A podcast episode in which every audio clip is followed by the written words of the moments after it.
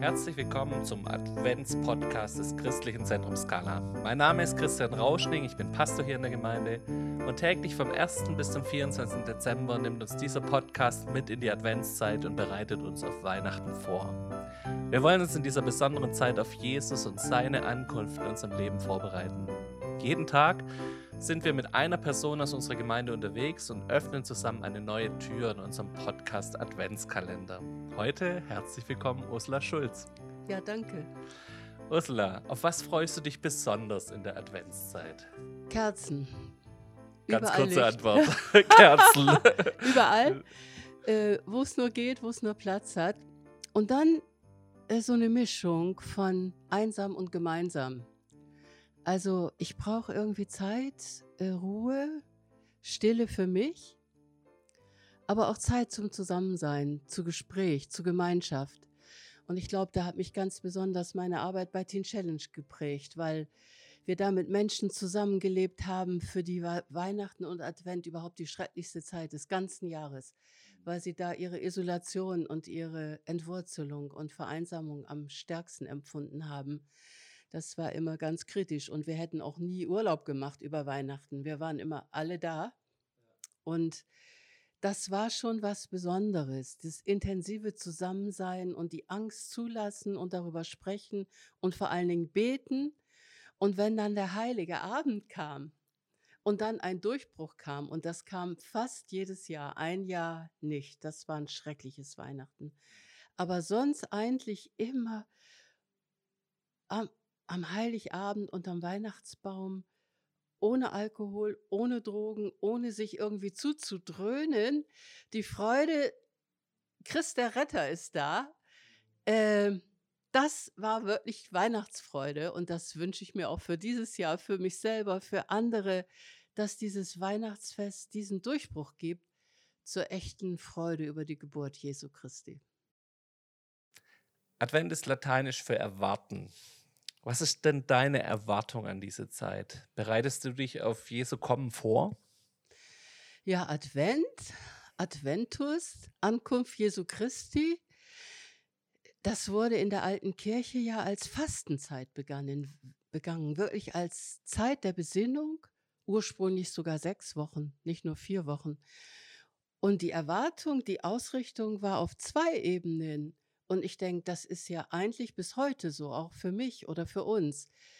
Die äh, Erwartung, dass Jesus wiederkommt, sein zweites Kommen und deshalb auch die Fastenzeit und die Buße und die Umkehr und die Freude darüber, dass Jesus in diese Welt gekommen ist, dass er geboren ist und Teil unseres Lebens werden will.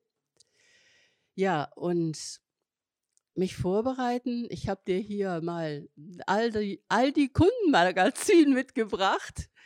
Ähm, die Weihnachtsausgabe titelt Entdecke Weihnachten wie zum ersten Mal. Das fand ich irgendwie toll. Da geht es zwar mehr um äh, Deko und um Kekse und so, neue Backrezepte, aber ich habe gedacht, darum geht es ja eigentlich. Dies alle Jahre wieder. Wie halte ich das frisch? Und äh, bei mir hat sich das so entwickelt, dass äh, ich jedes Jahr einen neuen Aspekt entdecke, über den ich vorher noch nicht tief nachgedacht habe. Entweder ein Vers oder eine Assoziation oder eine Person. Und so war zum Beispiel vor wenigen Jahren, als ich da mit meiner Masterarbeit beschäftigt war und Altersforschung gemacht habe, habe ich mir auch alte Menschen in der Bibel angeguckt und habe zum ersten Mal bewusst wahrgenommen, das ganz Neue, das Neue Testament und das ganz Neue in der Heilsgeschichte beginnt mit alten Menschen. Es beginnt mit Zacharias und Elisabeth, die Johannes bekommen und bei der Darstellung Jesu im Tempel, wer kommt? Der alte Simeon und die alte über 80-jährige Hannah ist schon längst da. Und diese beiden da für damalige Verhältnisse uralte Menschen erkennen als allererste, dass Jesus der Christus ist, der verheißene Messias. Und das fand ich schon stark. Und ich bin gespannt, äh, was ich dieses Jahr für eine Entdeckung mache. Okay. Wir hoffen mal, du lässt uns daran teilhaben irgendwann. Die Engel verkünden uns in der Weihnachtsgeschichte den Frieden auf Erden. Und das ist ja besonders spannend in der Zeit, wo wir gerade mitten in einer Pandemie sind und viele Leute keinen Frieden empfinden. Was hilft dir denn, Frieden zu finden in dieser Zeit? Jetzt antworte ich mal ganz poetisch. Wenn ich, ein, wenn ich den Himmel offen sehe, aber ich gebe dir dazu ein biblisches Beispiel. Ich äh, leite gleich über von der Frage. In dem biblischen Text der mich die letzte Zeit sehr beschäftigt hat, der steht im zweiten Chronik, Kapitel 6. Da geht es um Elisa und seinen Knecht Gehasi. Vielleicht erzähle ich es kurz, worum es geht. Ähm, der syrische König führt Krieg, will, will Krieg führen gegen Israel und das klappt nicht und er denkt, er hat einen Verräter in den eigenen Reihen, bis ihm klar wird, nein, es gibt einen Prophet in Israel namens Elisa, der verrät dem israelischen König alles, all seine Pläne. Und dann ist diesem Strategen, diesem König von Syrien klar, der muss weg. Und schickt ein Riesenheer bei Nacht und lässt die ganze Stadt umzingeln und Morgens früh steht der Diener auf, geht vor die Tür, sieht das Heer, die Kriegswagen, die Rosse und schreit, eigentlich wie ein Kind, oh weh, was sollen wir denn jetzt tun? Schau mal, schau mal, was sollen wir jetzt machen? Was ist hier los? Und daraufhin sagt Elisa, als erstes fürchte dich nicht.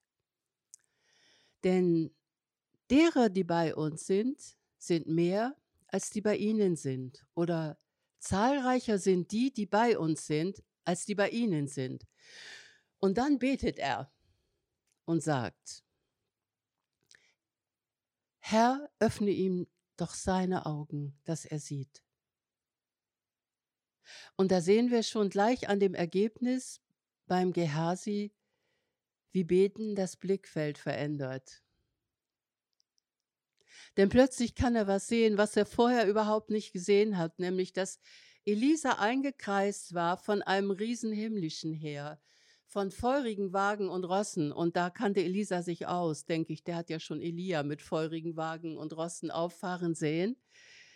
Und das ist ja jetzt nicht so, dass Elisa nicht die realen Feinde gesehen hätte die hat er gesehen. Aber wenn wir nur die Feinde sehen, und das sagtest du ja bei der Einleitung, da gibt es gerade einiges, was wir als feindliche Bedrohung sehen können. Für die einen ist das Virus die äh, angstmachende Krankheit, die anderen haben viel mehr Angst vor der Freiheitseinschränkung, andere haben Angst vor Verarmung und alles äh, ist auch real. Das sind ganz reale Bedrohungen, die Angst machen können.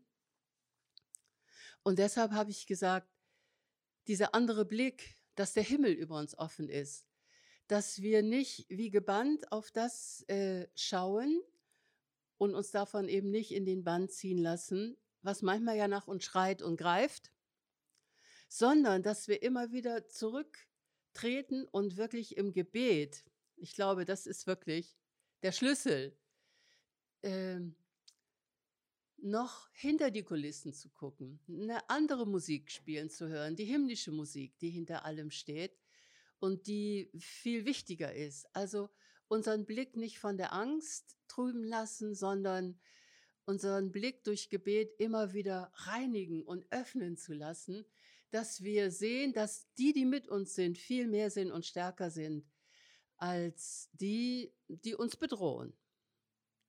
Das heißt ja nicht Vogel-Strauß-Politik, Kopf in den Sand stecken. Das heißt nur einen weiteren Blick. Das Blickfeld öffnen durch Gebet. Ja, ich glaube, das ist der Weg für mich in dieser Zeit äh, durch Gebet und durch das Lesen im Wort Gottes, wie andere auch kritische Zeiten überstanden haben im Vertrauen, das immer wieder den Frieden gibt. Und dann die Engel. Äh, kam ja auch zu den Hirten. Auch die Hirten haben einen offenen Himmel gehabt. da wiederholt sich das, nur das waren keine Kriegsscharen, das waren jubelnde, äh, singende Engelsheere. Und rein irdisch hatte sich in, dadurch ja auch noch nichts verändert für die Hirten. Die hatten genauso harte Arbeit, die hatten genauso Armut, die hatten alles Mögliche. Die Römer waren trotzdem da. Aber trotzdem hatte sich alles verändert, weil sie gehört haben, die Botschaft, Christ der Retter ist da. Und das ist die Botschaft. Christ der Retter ist da. Ja, das ist die Friedensbotschaft. Super, herzlichen Dank dir. Ursula, würdest du einfach uns noch segnen für den Tag, dass wir wirklich diesen offenen Blick haben in den Himmel, so dass wir sehen können, diese himmlischen Herrscher, die hinter uns und um uns stehen, ja. dass wir da einen Blick dafür bekommen ja. heute. Ja, Jesus, du bist das Wort des Lebens. Und mit der Kraft deines Lebens möchte ich meine Geschwister segnen. Mit Zutrauen, mit Zuversicht, mit Weitblick, mit der angstfreien Weite des Herzens. Und ich danke dir, dass wir uns dir unterstellen dürfen und dass du uns den Blick weitest, dass du uns führst und dass wir in unseren Herzen diese alles überbietende Botschaft erfassen und weitergeben dürfen. Du, Jesus Christus, der Retter, ist gekommen und du bist da, der Retter der Welt. Halleluja. Amen. Amen. Herzlichen Dank dir, Ursula. Wir verabschieden uns für heute und wir wünschen euch eine friedvolle Adventszeit. Tschüss. Tschüss.